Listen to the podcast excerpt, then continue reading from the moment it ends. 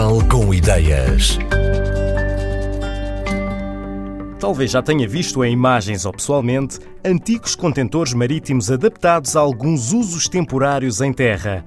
A ideia que trazemos nesta edição leva a reutilização de contentores marítimos a um patamar mais sofisticado. Tornam-se parte da estrutura de casas. O desenvolvimento deste sistema de construção foi feito pela Octo, empresa da qual Duarte Santos Pereira é responsável e cofundador. Em poucas palavras, a tecnologia pode-se resumir como uma construção sustentável que assenta na utilização de contentores marítimos reciclados, aliado a outro tipo de tecnologias com menor impacto eh, e com menor peso, como é a construção metálica e para fundações e para algum tipo de elementos construtivos ainda o betão armado, mas em muito pouca escala, porque é precisamente por isso que a OCTA existe, é para fugir à construção tradicional. E este tipo de construção metálica, com recurso a contentores marítimos, permite uma versatilidade totalmente diferente, tanto para espaços urbanos como para espaços rurais e de natureza. Nós temos conhecimento desde alguns anos para cá, a utilização de contentores marítimos na construção, mais na vertente de design estética, e a nossa abordagem foi um bocadinho mais profunda e diferenciada ao utilizar os contentores não à vista, mas como elementos construtivos.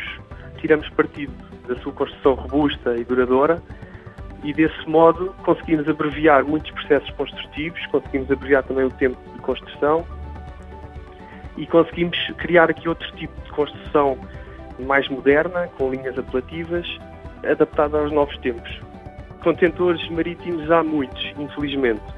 Portugal tem uma dependência de, nível de importação grande. Muita importação foi feita de países asiáticos e afins que trouxeram mercadorias e deixaram-se ficar os contentores marítimos. Portanto, basta percorrer a linha férrea de Lisboa-Porto nós vemos vários parques de contentores abandonados que só ocupam o espaço volume. É aí que nós temos alguns contactos que nos garantem matéria-prima para basicamente aproveitar um material que está inativo, mas que ainda tem muita capacidade e viabilidade de ser novamente utilizado. Os contentores andam no mar durante muitos anos e agora vêm descansar para a terra para as nossas construções. Nós, numa moradia, utilizamos cerca de 9, 10, 11 contentores marítimos de 40 pés. Nós tentamos, de acordo com o livreto do próprio contentor, que basicamente tem o histórico, fugir àqueles que aparentemente podem ser mais nocivos e recorrer àqueles que transportaram materiais mais inertes ou sem qualquer problema para a sua vida futura. Tudo o que tem a ver com a estrutura, felizmente estamos a lidar com materiais altamente duráveis, que é o aço corteno, tem três vezes características superiores ao aço convencional. Mas, no entanto, temos a questão de descontaminações químicas, que temos que sempre fazê-las, e o tratamento primário das superfícies, que depois vão ser tratadas e vão ser revestidas e isoladas, depois já na fase da construção.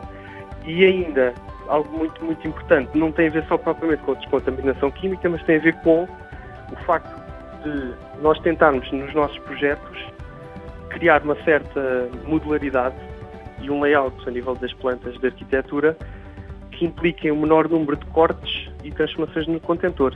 Isto para evitar e minimizar trabalhos em estaleiro e aproveitar ao máximo a robustez estrutural dos mesmos.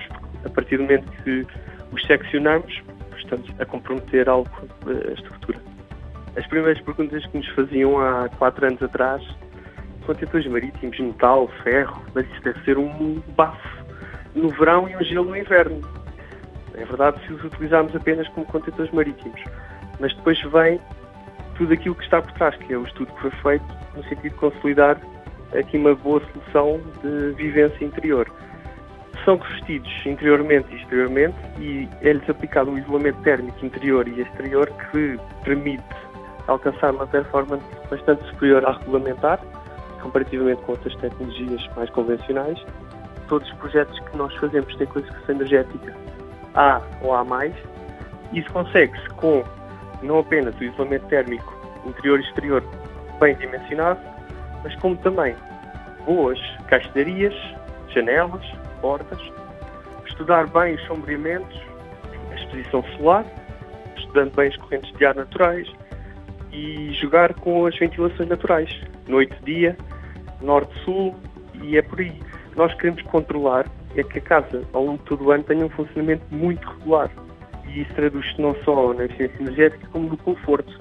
Nós temos neste momento quatro projetos em licenciamento para a região de Cascais, para moradias unifamiliares.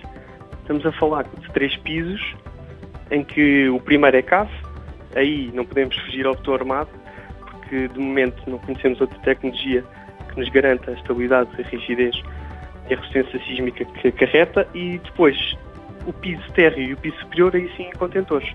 Portanto, estamos a falar de moradias com 300 metros quadrados de área útil, que já tem outro tipo de dimensão e vivência. Antes, a Octo já tinha completado uma moradia também para a habitação de uma família.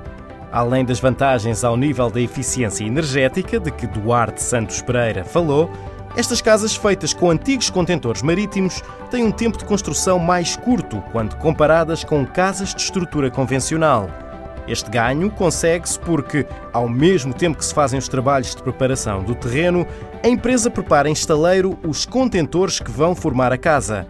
Entre as soluções apresentadas pela Octo, existem também contentores transformados em módulos de tratamento de águas ou com painéis fotovoltaicos, que potenciam a autossuficiência das casas.